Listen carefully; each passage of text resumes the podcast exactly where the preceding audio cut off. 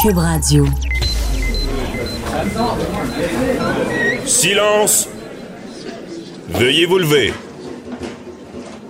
La cour présidée par l'honorable François-David Bernier est déclarée ouverte. Entrez dans les coulisses de la justice. Écoutez, vous serez pas jugé. Ils appellent à la barre les acteurs de l'actualité. Oui, votre honneur. Avec François-David Bernier. Avec François-David Bernier. Avocat à la barre. Cube Radio. Bonjour, bienvenue à la première émission d'Avocat à la barre pour la saison d'automne 2019. Content d'être avec vous. Euh, bon, l'émission euh, de cet été, Avocat à la barre, qui continue.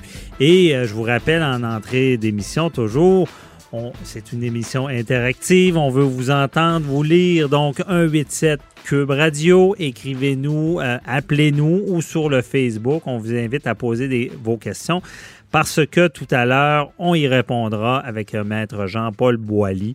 Euh, aujourd'hui à l'émission, euh, ben, on, parle de la poursuite de la famille de Jonathan Betté pour au-delà de 10 millions. Jonathan Betté poursuit la SQ, le gouvernement. On en parle avec un maître Jean-Paul Boilly aussi, à, savoir, bon, c'est quoi les implications d'une poursuite civile dans ce domaine-là? Euh, le fait qu'il sera interrogé, contre-interrogé, qu'est-ce qui arrive? Est-ce que c'est une boîte de Pandore qui l'ouvre? Ensuite de ça, ben, vous avez euh, tous vu la condamnation de Johnson Johnson à, payer 520 millions de dollars à, l'État d'Oklahoma euh, pour la crise des opioïdes. On les responsabilise, on dit que ça a été vraiment une nuisance, un fardeau. On va en parler avec euh, une des avocates, qui conduit le recours euh, au Québec, euh, qui est Gabrielle Gagné, qui nous explique comment ça fonctionne et est-ce que cette condamnation aux États-Unis va aider le recours au Québec. Euh, on parle également à Cathy Tétrault, euh, directrice du centre Cyberette. Vous avez vu la nouvelle, le, présumé prédateur qui, s'est fait prendre parce qu'il y avait une casquette avec un encre dessus. Donc, euh, on l'a retrouvé grâce à Facebook. Restez avec nous. On commence l'émission maintenant. Vous écoutez. Avocat à la barre. La famille Betté poursuit la SQ euh, et le ministère public pour 10 au-delà de 10 millions de dollars. Euh, on en a parlé beaucoup cette semaine. J'en ai parlé d'entrée de jeu. Grosse poursuite au civil. Euh, est-ce que vraiment la présomption d'innocence a été écorchée? Est-ce que le, travail de la police et ben, de la couronne dans ce dossier-là a fait que tous les dommages qui sont maintenant qu'a subi Jonathan Betté et sa famille, ce qu'on sait qu'ils ont une entreprise liée à ça. Il y a des réclamations. souvent dans ces dossiers-là, on a de la difficulté à quantifier vraiment le dommage, mais là, je pense que ça a déraillé vraiment avec l'entreprise familiale. Et on en parle avec euh, notre analyste euh, Jean-Paul Boilly. Euh, bonjour. Bonjour, Maître Bernier. Ben oui, c'est toute une poursuite, cela. Et c'est pas rien. 10 millions de dollars. Faut comprendre qu'il y a plus de la moitié de la poursuite. C'est pas Jonathan Betté, c'est sa famille, c'est l'entreprise. Là. Évidemment, le père, lui, dit écoute, moi, j'ai, on n'a plus de crédibilité. On a vendu l'entreprise à pas cher. Puis là, ben, il dit écoute, moi, je veux réclamer des dommages. Le problème qu'ils ont, parce que c'est une, lame à deux tranchants, hein, c'est bien dangereux. Parce que moi, je pense que dans un dossier comme ça, vous savez, on va faire le parallèle à quelque chose qu'on a vu aux États-Unis il y a longtemps, l'affaire O.J. Simpson. On ne fait pas, en fait, c'est un parallèle boiteux. Mais il reste que si. Mais on en parlera tout à l'heure parce que notre entrevue aura deux volets. Le volet de la poursuite de Jonathan Betté. Mais moi, la question que je veux vous poser, M. Boily, est-ce que la famille de Cédrica Provencher, il n'y a, pas eu d'accusation dans le dossier, mais est-ce qu'au civil, il, pourrait, poursuivre? Ben, on en parlera. On va en parler plus tard. Mais là, je fais le parallèle pour dire voici ce qui se passe. Euh, vous avez là un individu Et lui, il sait ce qui s'est passé. S'il y a à faire quelque chose là-dedans, il sait. S'il n'y a pas à faire quelque chose là-dedans, il le sait également. Alors, la personne qui sait le plus ce qui s'est passé dans sa vie, c'est bien lui. Alors, effectivement, il n'y a pas eu de poursuite au criminel, en tout cas pas ce qu'on sache à ce moment-là. En lien avec le meurtre. avec le meurtre. Il y avait eu des poursuites pour la choses, possession. bon, est-ce que- les, les accusations sont ont tombées. tombé, exactement. Bon, pour des raisons XY, les accusations sont tombées. Alors, est-ce que si l'individu n'a rien à voir avec le cas Provencher, puis il n'a rien à voir avec les fausses ou les accusations qui ont eu lieu dans le passé, euh, ben effectivement, je pense qu'il y a un bon droit d'action au niveau du civil parce que, passez-moi l'expression, s'il n'y a rien à voir là-dedans, ce que je ne dis pas, ce que je ne nie pas ou que j'admets, je ne sais pas, je- je- j'en Ouais. ai aucune idée, j'ai pas une boule de cristal, puis je suis pas enquêteur. Mais s'il n'y a rien à voir là-dedans, il y a eu une fichue de job de bras qui s'est faite faire par la, police, la Sûre- Sûreté du Québec et les autres corps policiers. Bon, s'il n'y a rien à voir. Mais s'il y a à voir quoi que ce soit là-dedans, quand je vous disais une lame à deux tranchants, M. Bernier, au niveau civil, c'est pas comme au niveau criminel. Vous savez, au niveau criminel, vous êtes présumé innocent, première des choses, et vous ne, pou- vous ne devez pas, enfin, vous n'êtes pas forcé de témoigner pour aller à l'encontre de, de- de- de- de vos prétentions. Donc, vous, vous pouvez ne pas être interrogé ni contre-interrogé. Vous n'avez pas à vous mettre les deux pieds dans, dans- dans- dans le bocal. Le droit au silence. Et voilà. Par contre, au niveau civil, la game, excusez-moi, la joute est pas mal différente. Au niveau civil, lorsque vous poursuivez, vous avez ce qu'on appelle le fardeau de la preuve. Vous devez prouver que c'est pas hors de tout doute comme au niveau criminel. Vous devez prouver avec la balance des inconvénients, on parle de 50 plus 1, donc qu'est-ce qui est plus probable que moins probable. Et là, vous devez prouver que vous avez raison. Or, la job de la défense dans ce dossier-là sera de démontrer que ben, si on ne veut pas payer 10 millions de dommages en- à la famille puis à Jonathan Betté, que possiblement il y avait des raisons pour faire ce qu'on a fait. Si on met en preuve ces choses-là, je suis pas sûr, moi, si j'étais l'avocat de Jonathan Betté, puis là, je veux pas, je, je veux pas discréditer son avocat non plus, je ne le connais pas, je sais pas, et certainement que ces procédures-là ont été faites après certaines vérifications, à moi je l'espère, mais il reste que c'est dangereux, parce que là, mon client, là, il va aller dans la boîte. Mon client va devoir fournir des, des documents. Mon client va devoir expliquer certaines choses Mais, qu'il n'a pas Maître eu. Boily, il devra être interrogé. Oui. Souvent, c'est des interrogatoires quand on poursuit. C'est un interrogatoire avant défense qu'on Exactement. appelle. Déjà, avec un sténographe, on pourra interroger Betté. Mais Maître Boily, euh, vous êtes un avocat en civil, justement. Jusqu'où on va pouvoir aller dans ces interrogatoires? Autant à cet interrogatoire euh, avant défense et Ben, après celui défense. devant le juge? Devant le juge et après défense aussi. Mais est-ce qu'il va pouvoir réellement être inter- interrogé sur à peu près tout? Oui, tout ce qui concerne sa réclamation pourra faire l'objet. Oui, mais là, le, le- le présumé, euh, les, choses liées au meurtre de Cédrica, est-ce qu'on pourrait aller jusqu'à aller gratter dans ce sens-là? Ben, en partie, oui, parce que c'est en lien avec ça que, semble-t-il, la poursuite a été tentée. Or, c'est là que le problème, que la famille, ou enfin Jonathan Betté, ses avocats, c'est là qu'ils vont probablement avoir un problème important, parce que là, on peut pas ne pas dire des choses, ne pas divulguer euh, des choses qui sont euh, qui vont être demandées par la défense pour vérifier voir s'il y a eu un dommage. Vous savez que s'il y a eu un dommage, si tu es responsable de ton dommage, il n'y en a pas de dommage. hein? Ouais. En matière d'assurance, on le sait. Si tu as mis le feu à ta maison, ben viens pas dire ma maison a brûlé, je veux être dédommagé. C'est un peu pareil en matière civile et, et en matière bon de fausses par exemple accusations si c'est le cas. Si j'ai eu des fausses accusations, encore faut-il que je le démontre que j'ai eu des fausses. Encore faut-il que je démontre que c'est pas moi qui ai mis le feu à Mais maison. si je comprends bien, Maître Boily, Jonathan Betté pourra être interrogé sur à peu près les mêmes choses qu'on aurait pu l'interroger en, en- en- en matière criminelle, à Oui. savoir où il était telle journée, qu'est-ce qu'il a fait, euh, quelle voiture il y avait, est-ce que vraiment il l'avait fait laver. On peut revenir sur ces Ben, On peut revenir sur tout ça et pas non seulement revenir, mais on va revenir sur ces choses-là. Pourquoi? Parce que en matière criminelle, tu ne tu, tu n'es pas obligé de t'incriminer. En matière civile, c'est pas pareil. On parle de- d'une demande, c'est lui qui fait la demande. C'est pas. euh, puis on va parler de, de- de- de la famille Provencher, si elle veut poursuivre également, on faisait le parallèle avec O.J. Simpson. Mais en, en parlant d'OJ, donc, dans la cause OJ, on, on- on- on a interrogé sur le fameux couteau, les Oui. gants qu'il faisait pas en civil quand même. Oui. Et il y a, en civil, lui, on se rappelle, O.J. Simpson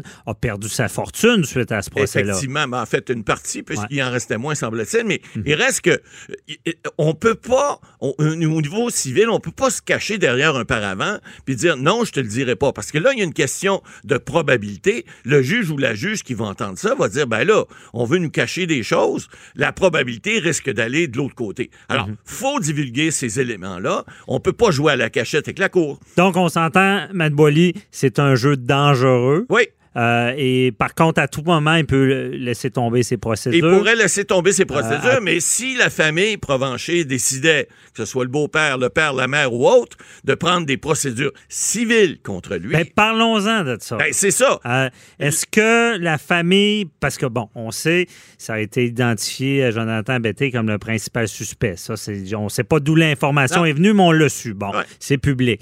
Et là, sachant ça, et il y a un rapport d'à peu près 800 pages qui avait été rendu public sur ces agissements. Sachant ça, ça veut dire, en faisant encore une fois le parallèle avec O.J. Simpson, la famille Provencher pourrait poursuivre Jonathan Betté en disant, ben, OK, il n'y a peut-être pas le fardeau euh, de, de- hors de toute autre raisonnable du criminel, mais nous, devant un tribunal, avec le- la prépondérance de la preuve, puis avec, on va prouver que tu aurais assassiné notre fille Ben, pas et de- demander des dommages pécuniaires. Effectivement, essayer de prouver, comme dans le cas de Simpson, qu'il y a eu un geste commis, qui a commis et qu'avec ça, ça a donné des dommages à la famille et que la famille réclame ces dommages-là. Évidemment, ça serait évalué, mais il reste que la possibilité légale, la question que vous posez, elle est tout à fait présente. Et puis, il pourrait, en théorie, là, il y a une question évidemment de prescription aussi, on n'embarquera pas là-dedans, mais euh, il pourrait, en, théorie, faire cette demande-là. Il pourrait même, à la limite, participer au recours qui est là et faire ce qu'on appelle une demande reconventionnelle, c'est-à-dire revenir dans le dossier et dire non, non, non, non, euh, la, la société te doit rien, c'est toi qui en dois à nous et à la société. À, ce- à la limite, ça pourrait aller là. Intéressant. Donc, là, c'est la famille de Jonathan Betté qui poursuit, bon, le, le SQ, le ministère public, on va dire le gouvernement. Ouais. Bon. Et la famille Provencher pourrait intervenir dans ce dossier-là Ben, et réclamer des argents? Ben, ça pourrait être ensemble? Techniquement, euh, il faudrait qu'il y ait une requête de fait au tribunal pour lier, parce que ce serait un dossier hein, qui serait indépendant de l'autre. Mais dans un dossier comme celui-là, il serait pas malvenu de penser que des gens qui auraient peut-être subi des dommages veulent que ça soit entendu dans le même dossier et qu'ils fassent une requête au tribunal à cet effet-là.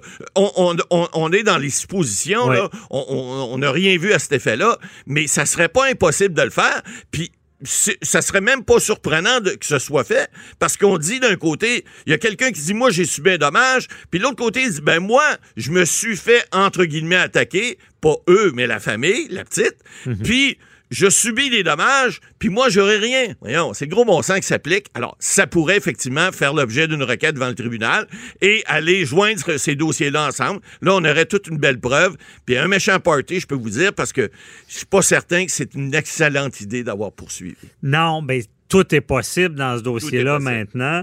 Et ce que vous parlez, c'est on appelle ça une demande reconventionnelle. Tu Ouais. me poursuis, mais moi, je te poursuis. Là, on comprend que peut-être il pourrait intervenir. Mais dans tous les cas, dans ce dossier-là, euh, je pense pas, M. Moily, rapidement, qu'il y aura une entente hors cours, comme on voit souvent dans des procès Ça civils. surprendrait bien gros que la couronne lâche le fromage, comme on dit, puis qu'il donne un, un montant d'argent comme ça en disant on va acheter la paix. Non, je pense pas que c'est un dossier qui va, qui va, qui va aller en médiation non plus. C'est un dossier qui va certainement suivre son cours et puis ça va faire jaser pas mal parce que si la poursuite ne, ne tombe pas et qu'on va à procès, euh, il va y avoir des choses qui vont peut-être être dévoilées, qui n'ont pas été dévoilées. Je suis pas sûr que la famille va aimer ça. Mais on, on en parle. Il reste plus de temps. On en parlera avec un criminaliste, mais il reste que ces interrogatoires-là, s'il y a des choses qui sont dites, pourrait servir à l'enquête ou à un éventuellement d'éventuelles accusations. Euh, je suis pas certain de ça. On en parlera un criminaliste, mais je suis certain d'une chose ce qui se dit pas au criminel peut certainement se sortir au civil. Et là, on peut avoir de, très grosses surprises du côté de la demande. OK. Merci beaucoup, euh, Boily. Euh, restez là. On va répondre aux questions du public tout à l'heure. Donc, restez avec nous. On vous revient dans quelques instants. Vous écoutez. Avocat à la barre. Action collective et opioïdes.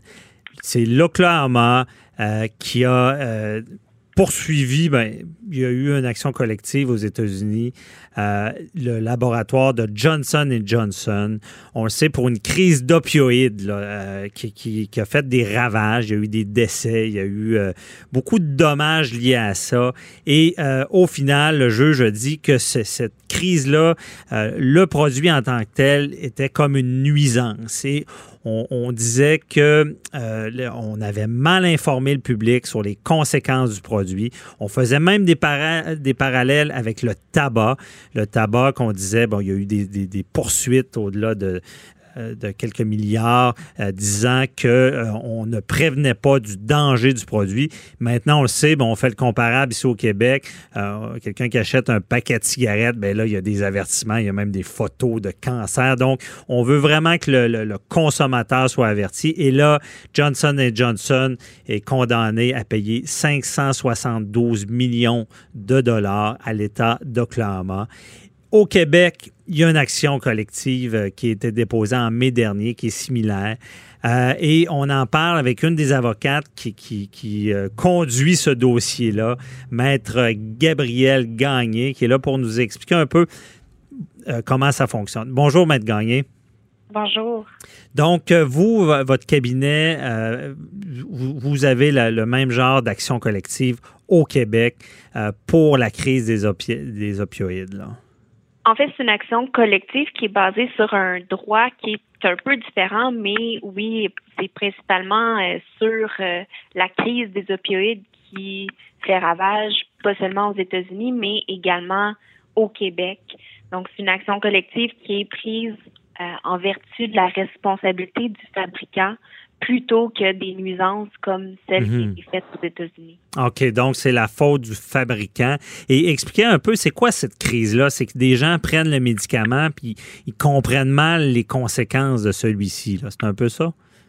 C'est en fait euh, monsieur, madame, tout le monde qui va se blesser, soit parce que euh, il se fracture euh, le bras pendant l'hiver en glissant sur la glace, ou euh, des douleurs au dos, des douleurs articulaires.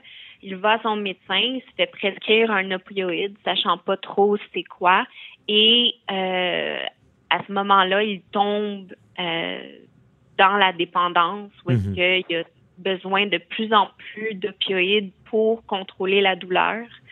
Et c'est là que, dans le fond, tout se déclenche. Mais initialement, c'est vraiment monsieur, madame, tout le monde qui, va avoir une prescription d'opioïdes ne le sachant pas, mhm. qui va ensuite être prisonnier de ces drogues-là par la suite. Donc, c'est sournois. C'est pour ça qu'on reproche de ne pas aviser adéquatement. C'est sournois, c'est une dépendance. Et jusqu'à, on a vu aux États-Unis des overdoses.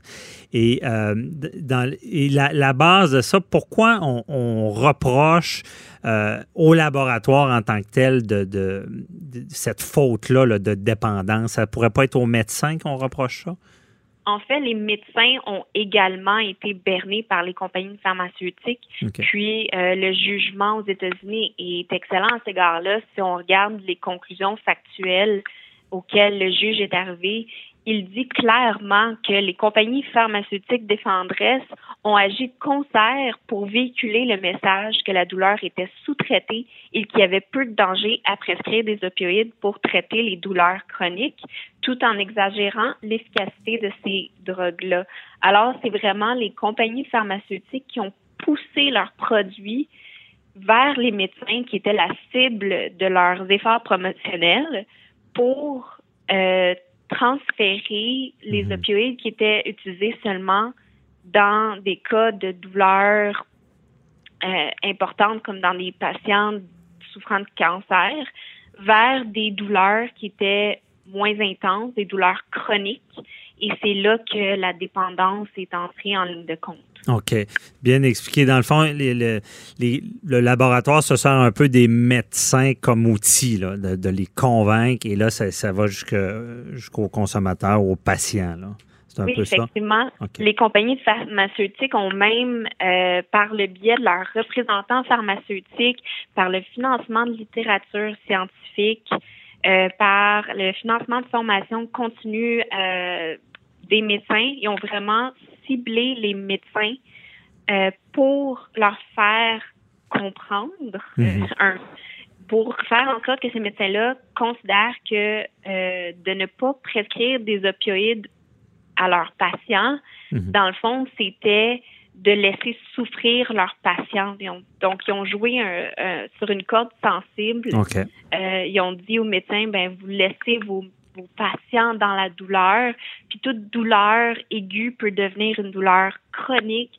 Euh, vous les laissez pour compte, donc vous êtes mieux de prescrire des opioïdes et par la suite, tout le monde va être content.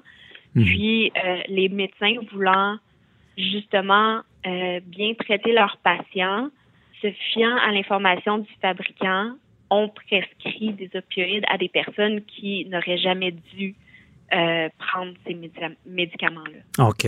Et donc, là, c'est ça, on reproche, on dit les laboratoires ont commis une faute qui crée des dommages, évidemment, et euh, par une, une forme de représentation.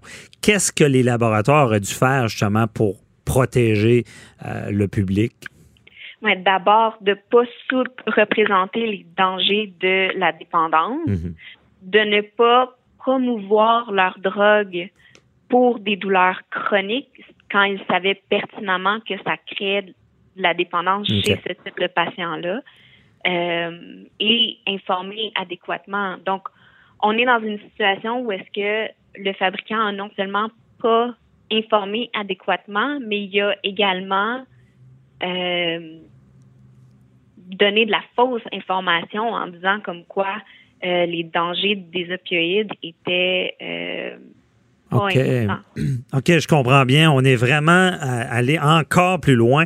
C'est pas seulement de faire comme les paquets de cigarettes, mettre un avertissement danger ou euh, forte dépendance, des choses comme ça. C'est qu'on est allé même jusqu'à mettre ça beau, mettre, que c'est bénéfique et c'est une bonne chose de s'en servir. C'est là qu'on est allé plus ça. Ils ont voulu euh, pousser leurs produits vers les médecins. Puis, en fait, c'est extrêmement similaire à la cause du tabac mhm. euh, dans laquelle je suis aussi impliquée, où est-ce que ah euh, les fabricants ont vraiment menti au public dans la cause du tabac. Ils ont, ils ont créé de la fausse science, ils ont fait tout dans leur pouvoir pour euh, retarder les mhm. avertissements et quand il y avait des avertissements, ils faisaient de la publicité pour, euh, dans le fond, amenuiser l'impact de ces des avertissements. Ah, euh, donc là, on est, on espère que ça sera pas aussi euh, important mhm. comme message euh, dans la cause des opioïdes que c'était le cas dans le tabac parce que c'était vraiment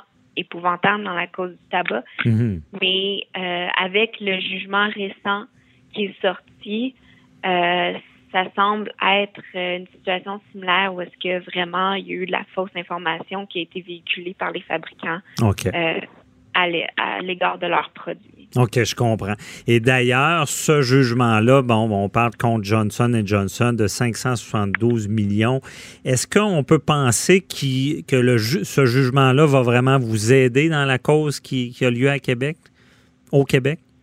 OK. Euh, c'est sûr que ça nous nuit pas, mhm. euh, mais on n'est pas à la remorque de cette cause-là. Euh, c'est sûr que dans le fond, d'avoir euh, les documents qui sont rendus publics, de, de mieux comprendre la façon dont les fabricants fonctionnaient, parce qu'on on, on se le cachera pas, les souvent les compagnies filles vont suivre mhm les, stratégies des compagnies mères. Donc, on, ne réinvente pas la roue quand, on change de pays. Euh, donc, c'est sûr que nous, ça, nous donne de l'information, ça nous donne de la documentation, mais comme je vous disais au départ, c'est pas la même cause d'action. Ce ne sera pas les mêmes compagnies qui seront impliquées parce qu'on parle des mhm. compagnies mères versus les compagnies québécoises. Euh, c'est ça, c'est pas automatique pour nos auditeurs. C'est pas dire ah ils ont gagné aux États-Unis, c'est certain qu'ils gagnent ici. Il y a quand même une preuve à faire et euh, en lien avec euh, le dommage et les, agissements de d'autres compagnies, on le comprend. Et également, c'est c'est un guide pour vous plus que dire ben c'est automatiquement gagné. Là. Effectivement. Mm-hmm. C'est pas automatiquement gagné. C'est sûr que un jugement euh, de cette nature-là, avec ces conclusions factuelles-là, euh, ça donne un bon coup de main. Peut-être refroidir les ardeurs des, des, des fabricants d'opioïdes de, de, mm-hmm d'aller en bataille à la cour. Ben oui, il y a peut-être lieu de favoriser des règlements, comme on l'a vu euh, avec d'autres compagnies qui ont, qui ont réglé avant euh, les condamnations qui sont souvent plus élevées. Euh, mais euh, Maître Gagné aussi, à savoir, quelle personne là, au Québec qui, qui se retrouve dans cette situation-là et qui devrait vous contacter là, pour se faire valoir pour l'action collective? Donc, n'importe qui qui aurait eu une prescription d'opioïdes, qui aurait consommé des, des opioïdes prescrits par leur médecin euh, entre 1996 et aujourd'hui et qui auraient développé une dépendance à mhm. ces opioïdes-là. Donc, il y a plusieurs façons de savoir si on est dépendant ou pas, notamment euh, le fait de toujours avoir besoin de plus grandes doses, de, de vivre euh, avec un monde qui sonne euh, à chaque quatre heures pour prendre leur pilule. Euh, mhm. c'est des petits exemples comme ça, des petits indices qui nous permettent de savoir qu'on est peut-être dépendant aux opioïdes. Donc, n'importe qui peut aller sur notre site web qui est euh, tjl.québec et s'inscrire à notre liste d'informations pour être tenu au courant des développements du recours. Mhm. Euh, puis là, dans le fond, on est encore au, au, début du dossier.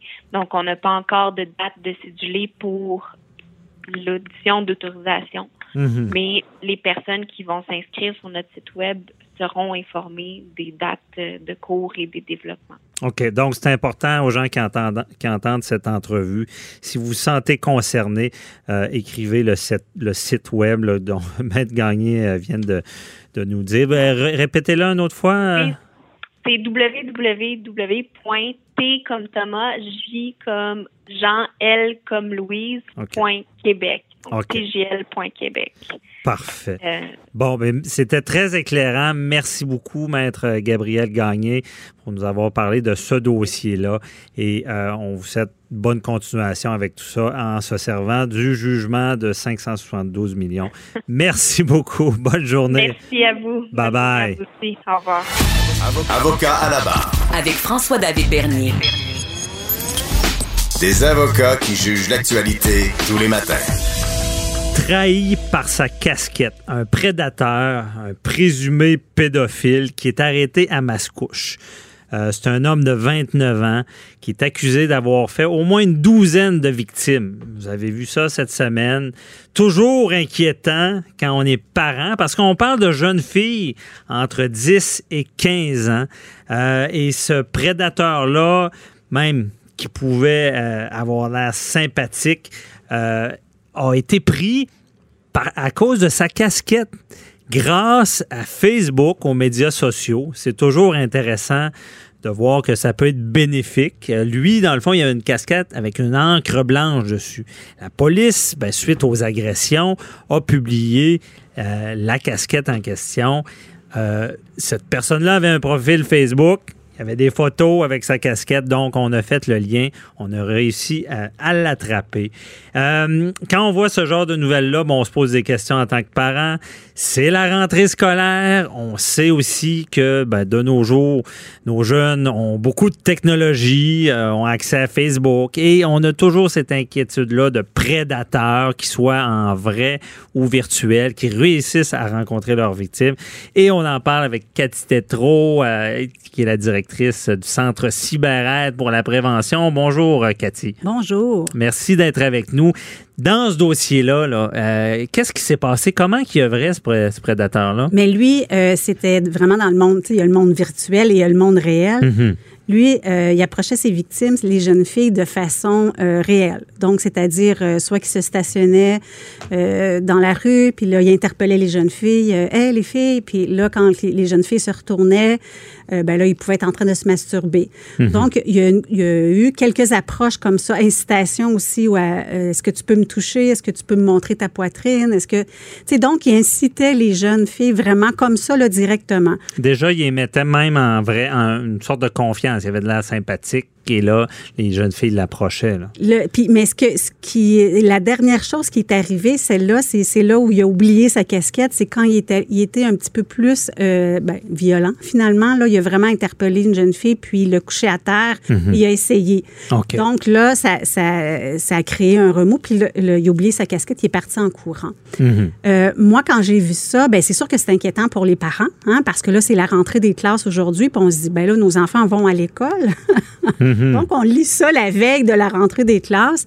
Et moi, ça m'a interpellée aussi parce que euh, la Sûreté du Québec, dans, ce, dans cet article-là, dit que si jamais on reconnaît euh, le visage de cet homme-là, euh, d'appeler la sûreté pour dire ben moi aussi il est arrivé quelque chose avec lui. Il y a peut-être d'autres victimes et c'est important que les victimes potentielles oui. appellent la police, Appelle la police. ils le reconnaissent. Exactement. Et le lien pour aller encore plus loin par le métier que je fais et par mes études aussi en criminaux, c'est-à-dire il y a un profil, ce monsieur-là.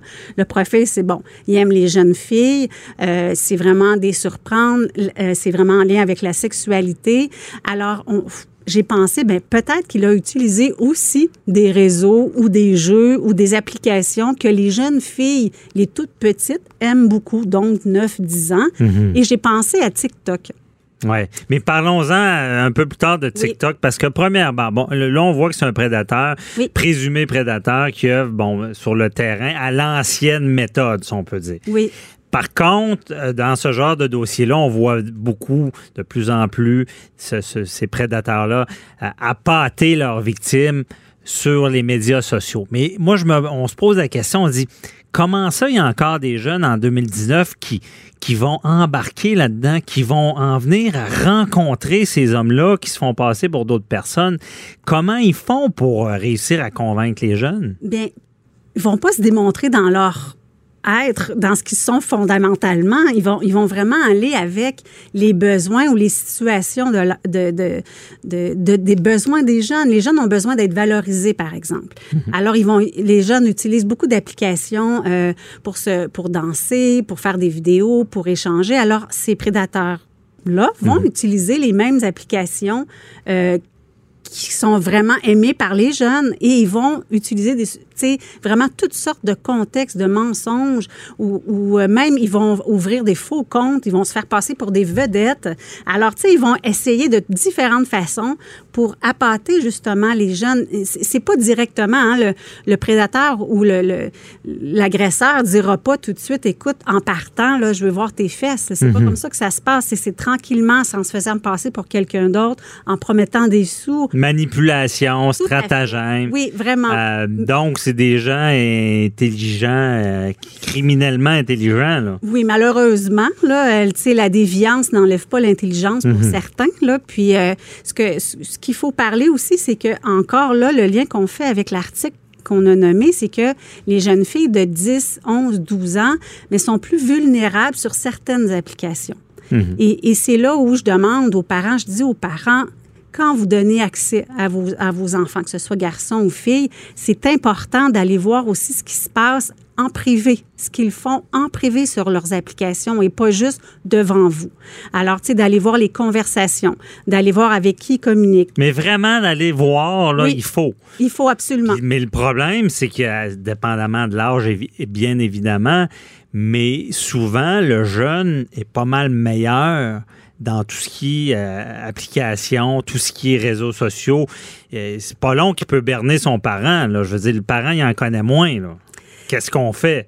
Est-ce qu'il n'y a pas, est-ce qu'il y a pas une éducation avant, au lieu d'aller voir, là, je veux dire, moi, mon jeune, de dire qu'il va euh, rencontrer quelqu'un ne le connaissant pas, qui vient de Facebook, je, je, vais vouloir l'éduquer à pas faire ça. Mais comment ça, ça marche pas? Comment ça, ça arrive encore? Ben, ils n'ont pas la maturité pour juger la, manipulation des, des, des, adultes. Donc, même si le parent là, va dire, écoute, s'il y a quoi que ce soit, si quelqu'un te demande des photos, si quelqu'un te demande quelque chose qui te met mal à l'aise, il faut que tu m'en parles. Ben ça, c'est correct. Euh, tu vas, il faut absolument, tu montes pas tes fesses dans la rue, tu montes pas tes fesses sur Facebook, tu te fais pas, euh, tu donnes pas ton adresse à quelqu'un que tu connais pas. Bon, ben c'est comme ça aussi sur Facebook. Mais l'agresseur ou le déviant ou le prédateur va savoir que les parents disent ça. Mm-hmm. Ils vont aller beaucoup plus loin que ça. Ils vont vraiment manipuler certains jeunes plus vulnérables. Ils réussissent pas à, aller chercher tout le monde. Il faut pas se faire des peurs là. Faut... Mais quand même, il y a des jeunes qui sont plus vulnérables via certaines applications justement. Alors c'est là, oui, la prévention, les apprentissages, les compétences, le jugement critique, tout ça est à développer. Mais en même temps, il y en a qui sont plus vulnérables, qui veulent pas montrer à leurs parents ce qu'ils font, qui ont peur de certaines choses. Alors moi, je disais à certains parents, faut aller voir juste, ne serait-ce que pour vous rassurer que ce qui se passe est bien. Puis quand vous allez voir quelques fois, puis vous, voyez que tout se passe bien, ben là, vous lâchez prise, vous faites confiance. Mais je sais pas dans ton expérience, euh, encore une fois, dépendamment de l'âge, mais quand on parle d'ado, la guerre peut prendre avec le parent qui s'est émissé dans sa vie personnel, d'avoir vérifié des messages, des échanges avec des amis, des émotions qu'ils veulent pas nécessairement que le parent. Donc, je ne sais pas, est-ce que c'est vraiment ça la solution d'aller checker ce qu'ils font? Ben, c'est C'est le gong qui sonne. Je sais pas si on l'entend au micro. faut plus, faut se dire que euh, c'est important d'aller vérifier parce que euh, les enfants ne sont pas, ils n'ont pas été affirmés, ils n'ont pas été élevés dans cette, ils n'ont pas vraiment les compétences requises pour se sécuriser eux-mêmes. Alors les parents sont tenus d'aller voir ce qui se passe et euh, on n'arrache pas le téléphone en disant montre-moi toutes tes conversations avec ta copine ou tes copains. C'est mm-hmm. pas, c'est pas de cette façon-là. C'est plutôt de s'asseoir avec c'est sûr que c'est mieux de partir tout jeune, là, cette relation-là de lien, puis de, de s'échanger les choses. Mais si s'il y a des parents en ce moment qui disent, hey, finalement, moi, je n'ai jamais vérifié ce que mon ado fait, ben oui, c'est plus difficile d'aller vérifier. Si on demande à l'ado, souvent, il peut dire non.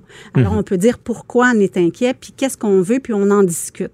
Euh, il y a des applications, et je ne sais pas les noms, mais c'est facile à trouver que euh, ton enfant, ce qu'il utilise, on peut déposer ça sur leur cellulaire Mhm. Et sur ton propre cellulaire, tu vas voir un peu ce qui se passe, qu'est-ce qu'il fait, qu'est-ce qu'il crie, quelle application télécharger et un certain contrôle. Là encore, moi, je pense qu'on est mieux d'apprendre aux jeunes de développer un lien de confiance. Mais il y a des jeunes plus vulnérables.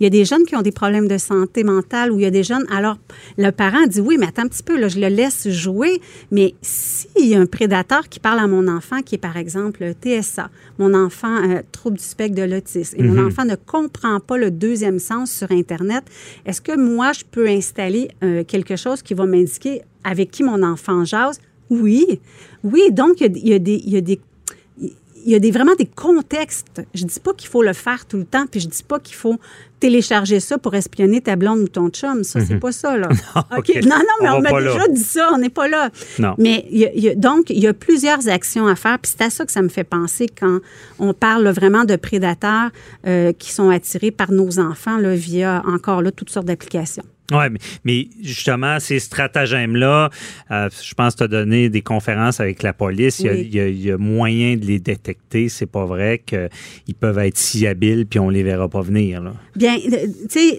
il y, a un exemple aussi, par exemple, je vais vous donner avec TikTok, OK? Mm-hmm. Ah, TikTok, c'est anciennement Musicali. Okay. Musicali, c'est une application avec laquelle les jeunes font des vidéos, surtout les jeunes filles, et se filment et déposent ça sur Musicali. Et là, les jeunes filles vont recevoir des compliments. Ah. Et plus elles reçoivent de compliments et qu'elles ont de, fans, de, groupies, de mhm. gens qui s'inscrivent à, leur euh, compte, bien, plus elles se pensent bien valorisées, belles, etc. Alors, TikTok a racheté ça. Et euh, TikTok, bien, est utilisé par plusieurs prédateurs sexuels, mais par plusieurs fraudeurs. Pas en lien avec la sexualité, là en lien avec carrément de la fraude. Et là, encore une fois, les fraudeurs vont aller chercher les besoins des ados, c'est-à-dire la valorisation, euh, le besoin d'avoir beaucoup de monde qui vont leur donner des likes. Alors, comment augmenter tes likes? Comment augmenter les, les, mhm. les, gens qui te suivent euh, en nous donnant certains euh, pourcentages d'argent, puis nous, on va t'en fournir. je comprends mieux ce que tu dis. De, ils se servent de l'émotion pour de les, les, atteindre de l'ado parce que euh, mon, mon grand-père disait ça tout le monde aime ça être vanté tout le monde aime ça, aime ça être Et valorisé. Et et euh, ils se servent de ça. Donc, on rappelle aux parents en cette période de la rentrée, prudence, vérifier sans devenir paranoïaque. Mais on, ne se le dira jamais assez. Je pense c'est d'être proche de notre jeune. Oui. Euh, il y aura plus tendance à nous dire s'il y a un rendez-vous avec quelqu'un sur Facebook qui connaît pas euh, ces choses à ne pas faire ou envoyer des photos. On le répète, c'est assez simple. Deux choses. Je ne vais pas le rencontrer, on ne voit pas de photos. Déjà là, je pense qu'on a avancé. Si tu as un malaise, tu, m'en parles. Je vais paniquer un petit peu, mais je vais te laisser utiliser l'application. OK, ouais, c'est ça. c'est pas dans, dans, on pas tout, là, parce que là, c'est sûr que la deuxième fois, nous en Il en parle plus, ouais.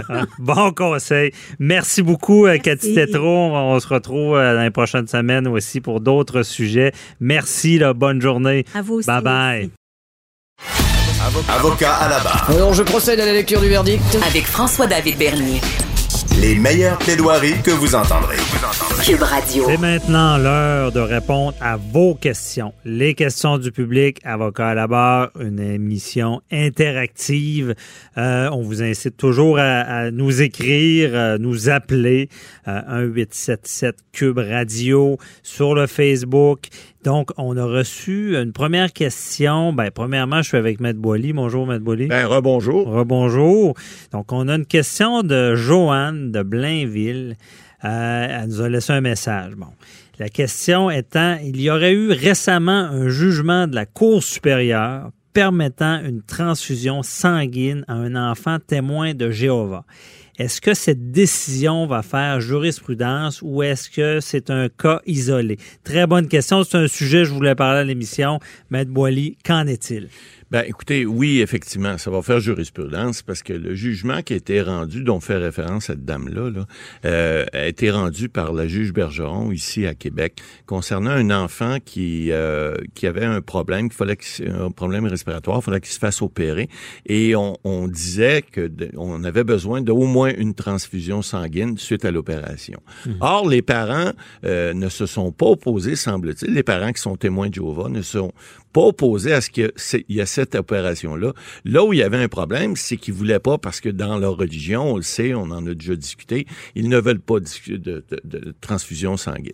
Alors, la question, c'est de savoir, est-ce que ça va faire jurisprudence? Ben, non seulement ça va faire jurisprudence, mais euh, lorsque je vois la décision de la juge Bergeron, là-dedans, euh, euh, ce qui prime, dans le fond, c'est bien simple. C'est l'intérêt de l'enfant. Alors, c'est toujours ça.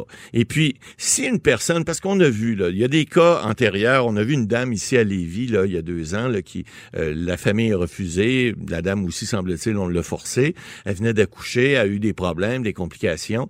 Ils ont refusé la transfusion sanguine, puis la pauvre madame en est décédée. Mhm. Alors, ça, des cas comme ça. Héloïse Dupuis. Héloïse Dupuis, le effectivement. Cas que tout le monde que tout le monde a entendu dans les médias, etc.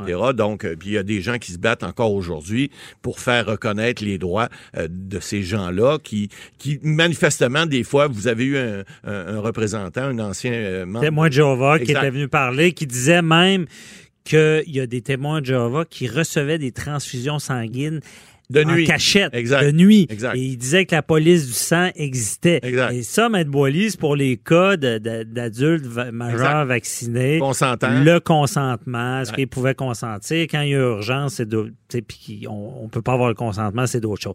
Mais là, pour les enfants, la personne demande ce que ça fait jurisprudence. C'est oui. Puis je pense ouais, que c'est dans la lignée. Parce que moi, j'ai vu des cas où est-ce que deux parents se, se chicanant en cours, un parent qui refusait et là, à chaque fois, ça, me saisit de penser qu'un parent peut refuser, sachant que son enfant risque de décéder, et que le père, dans, le cas dont je parle, c'était le père qui avait qui est allé, je pense, jusqu'à la Cour suprême, pour dire que encore une fois, on en revenait à dire, hey, c'est la vie de l'enfant. Il est pas, il est pas, il peut pas décider par lui-même, donc on va le sauver. Oui, puis on a vu à l'hôpital Sainte-Justine à Montréal, je pense en 2012, un enfant de, je pense, 14 ou de 13 semaines qui euh, on a ordonné la, la transfusion parce que il y, a une, question fondamentale qu'on pose tout le temps. On dit d'abord en droit, la personne humaine est inviolable. Hein? Ça, mhm. c'est clair.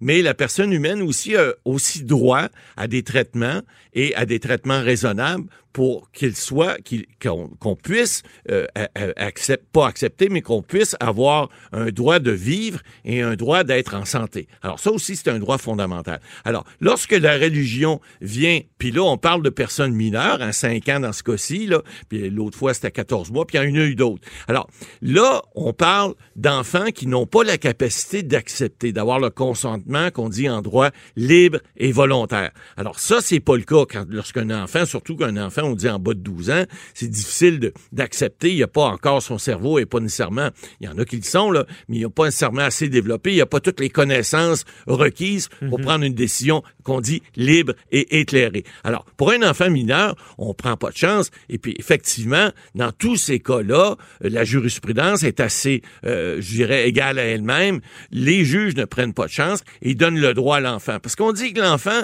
la personne humaine est inviolable. Donc, les témoins de Jéhovah pourraient dire, ben, vous n'avez pas le droit d'y donner. Moi, je me souviens, mes jeunes filles, à l'époque, mon, mon ex-femme voulait, voulait leur faire euh, transpercer les oreilles, c'était à mode, tout ça.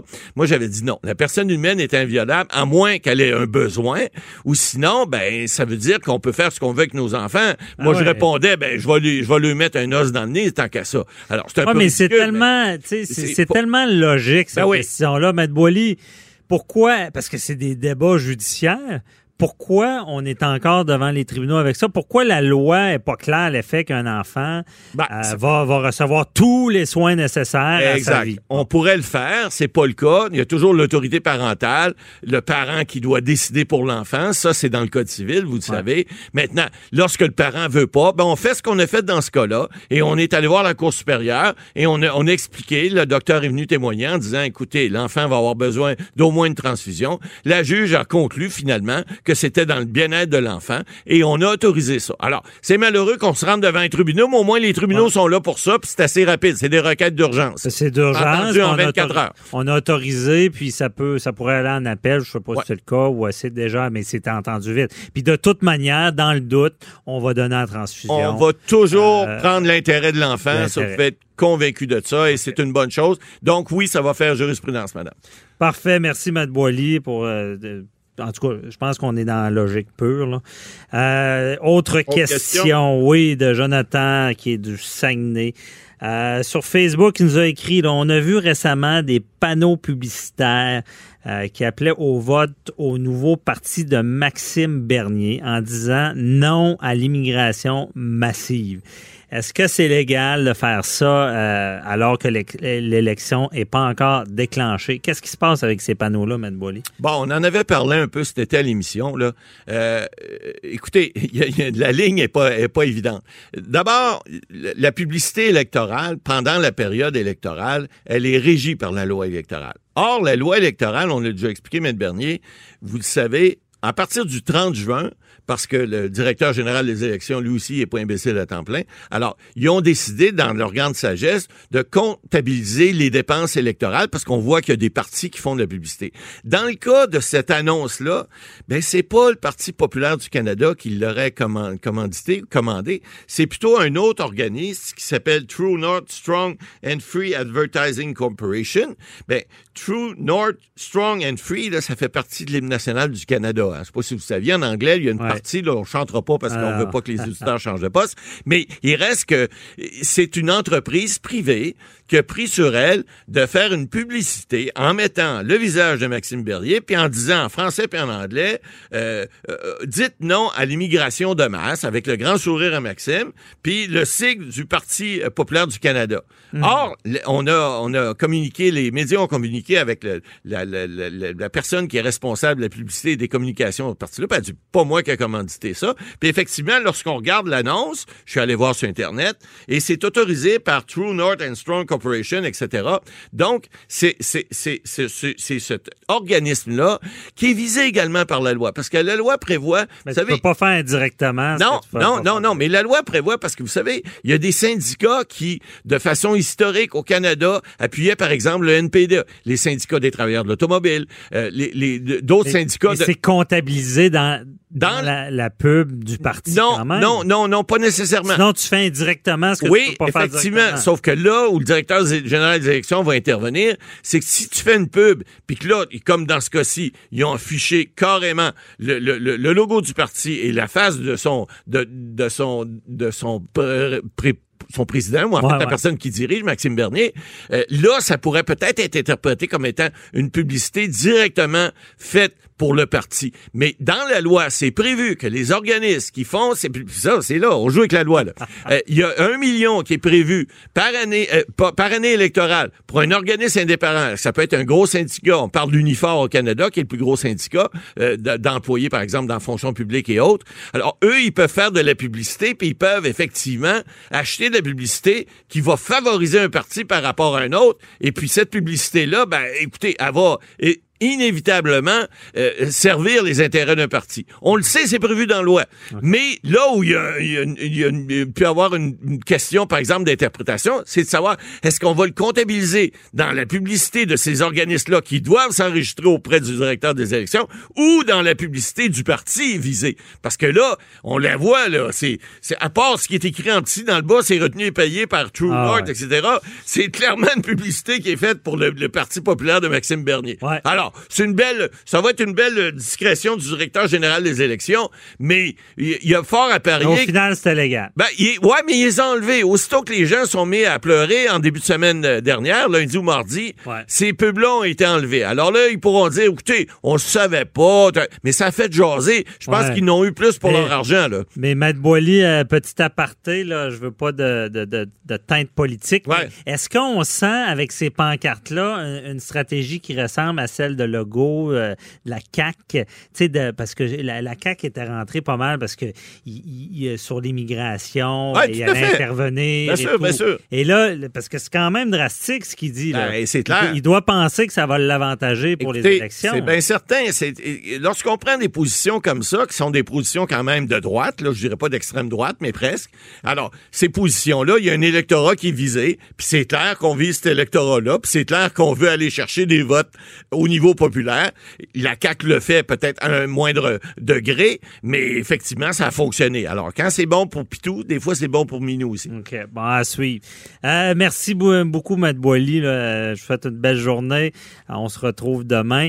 Et euh, ben, bonne journée, Matt Boily. Bye-bye. OK, bonne journée. Au revoir. Et euh, pour l'émission, ben nous, c'est déjà terminé pour aujourd'hui, pour la première de la saison d'automne. Et on se retrouve demain, dimanche. Cube Radio.